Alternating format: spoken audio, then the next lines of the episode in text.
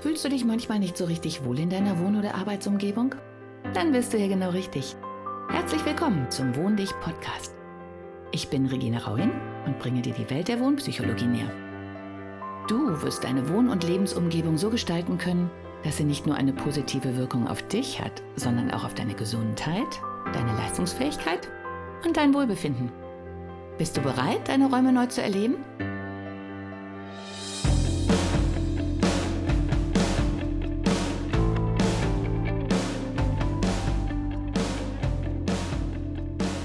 Hallo und guten Abend zu meinem Podcast. Oh, und bevor ich es vergesse, es ist Werbung in eigener Sache.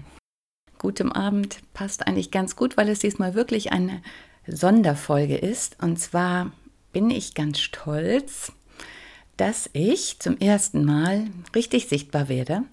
Und zwar darf ich zu meinem Herzensthema, nämlich Büro, Leben im Büro und entspannt leben im Büro, also wohnen im Büro, ähm, ein Interview geben, beziehungsweise ich habe es schon gegeben. Und damit nehme ich tada, an dem Online-Kongress 15 Wege zu mehr Freude am Job teil und werde als Ergänzung zu 15 anderen super spannenden Sprechern, die Ihnen und dir äh, dabei helfen können, wieder entspannt ins Büro zu gehen und mit Freude ins Büro zu gehen. Und zwar mit vielen kleinen, liebevollen Tipps und Tricks. Ja, und ich werde meinen äh, Beitrag dazu leisten, ein paar Tipps und Tricks zum Thema Wohnen im Büro zu geben und welche kleinen Dinge man auch ohne die Erlaubnis des Chefs einfach in eigener Verantwortung und ohne großen Aufwand im Büro umsetzen kann, die dann aber sehr große Wirkung auf das eigene Befinden haben.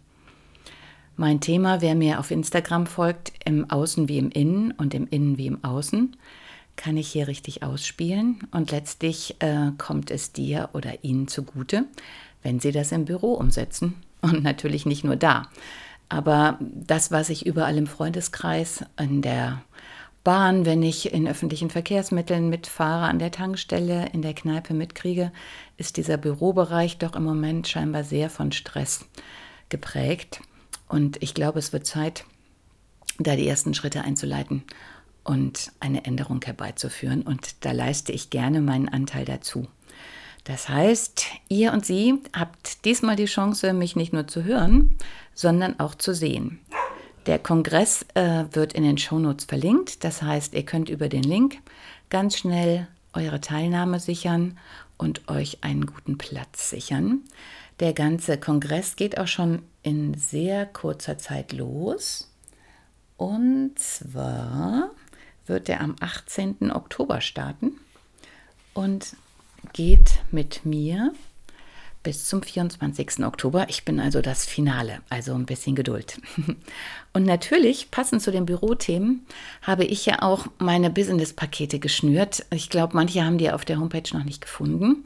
Also Wohn dich Business-Pakete.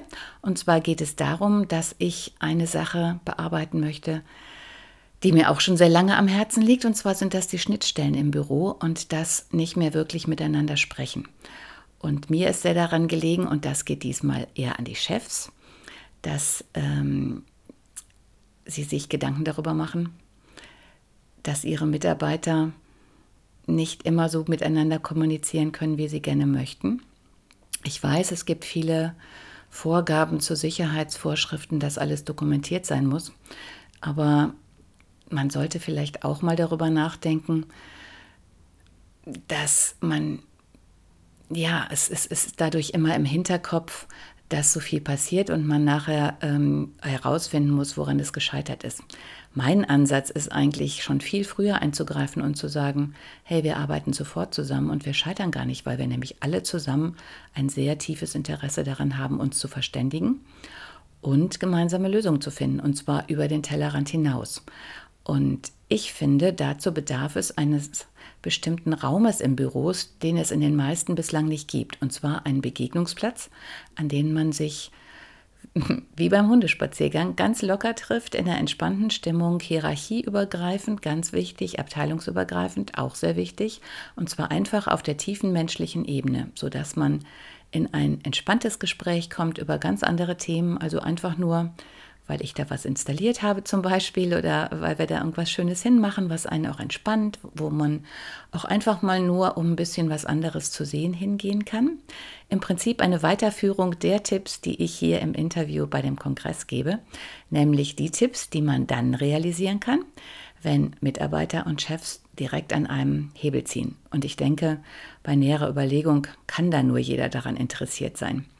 Kleines Mathebeispiel zum Ende, um die Dramatik zu verdeutlichen. Laut aktuellen Statistiken sind ungefähr 80 Prozent aller Mitarbeiter gestresst im Job.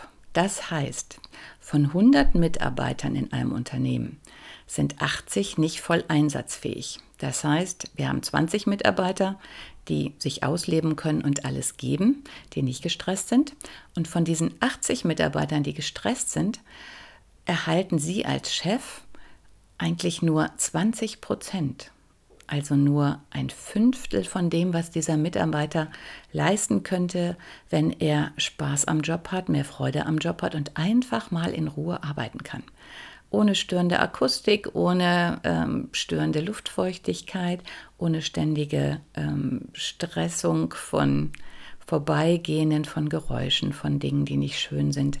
Also es gibt ja tausend Dinge, ich denke, da muss ich Ihnen nicht alles aufzählen. Ja, und wenn Sie jetzt überlegen, 80 Mitarbeiter, die arbeiten aber nur zu 20 Prozent, das heißt von 80 Mitarbeitern bleiben nur erschreckende 16 übrig, wenn man es jetzt so an der Arbeitsleistung rechnet. Das heißt, Sie haben 20 plus 16 macht 36 Mitarbeiter und das von 100. Und diese 64 Mitarbeiter, die sie durch den Stress im Büro verlieren, denen müssen sie noch nicht mal wilde Seminare bezahlen zur Motivation oder anderes. Sie müssen einfach nur ein paar kleine Dinge im Büro ändern.